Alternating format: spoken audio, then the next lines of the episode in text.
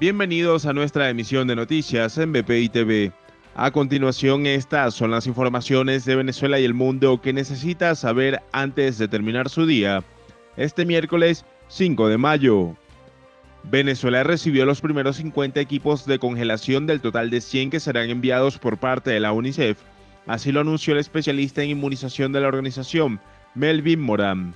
El vocero informó que la UNICEF busca apoyar a la nación sudamericana en el proceso de refrigeración de al menos 8.500 vacunas anti-COVID por cada equipo. La Agencia de las Naciones Unidas también realizará el acompañamiento en la instalación de las máquinas. El periodista Víctor Amaya, trabajador del diario Tal Cual, y el comunicador social César Batis, director del portal de noticias El Pitazo, fueron citados por el Ministerio Público para dar inicio con las investigaciones tras ser acusados en redes sociales de estar supuestamente relacionados a casos de violencia de género y acoso sexual. Este miércoles inició en Colombia el proceso de regularización para más de 1.700.000 venezolanos quienes podrán optar por el Estatuto Temporal de Protección. El beneficio contempla tres etapas y tiene como fecha de cierre el 24 de noviembre del 2023.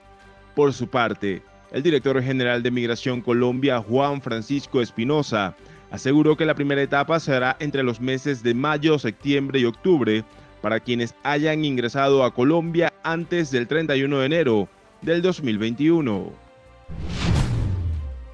En otras informaciones, el presidente colombiano Iván Duque rechazó los actos vandálicos en las protestas de los últimos días y aseguró que han iniciado un mecanismo para poner freno a la violencia en las calles. Escuchemos a Iván Duque, presidente de Colombia.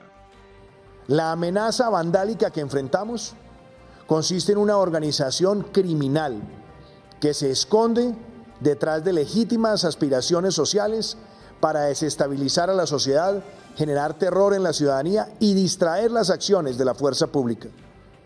El vandalismo extremo y el terrorismo urbano que estamos observando se encuentra financiado y articulada por mafias del narcotráfico, como lo denunció el fiscal general de la Nación.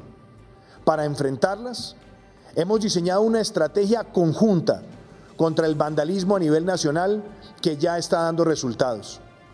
Para el desarrollo de estas y otras informaciones, los invitamos a sintonizar nuestra señal en vivo y contenido on demand en bpitv.com o a través de Roku, Apple TV, Amazon Fire y nuestro canal de YouTube.